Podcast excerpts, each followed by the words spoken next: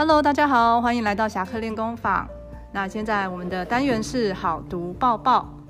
那今天呢，我们邀请到的是七年级的林同学，要跟我们分享九月二十七号的中学生报。那现在请林同学为我们分享他所看到的报道。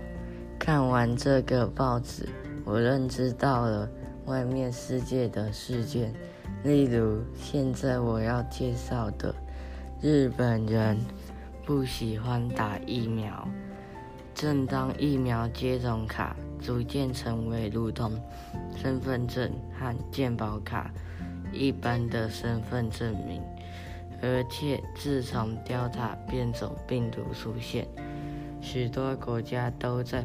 疫苗接种政策上提出强制性，针对特定族群提出强制令，限制未接种民众的日常生活。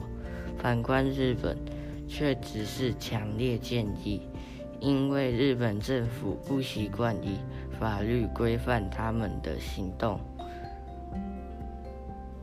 那请问一下，为什么日本政府不会？强制要求民众一定要施打疫苗呢？原因有三点。第一点，一九八零年代日本发生疫苗接种后死亡案例，因此民众对接种疫苗心生恐惧。第二点，因日本政府曾经公布国家赔偿法，政府也担心。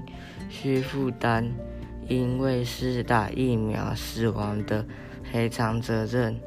第三点，日本的民族性往往习惯于社会的约束力，而非法律。谢谢林同学跟我们分享的报道，那也鼓励大家多多阅读报纸。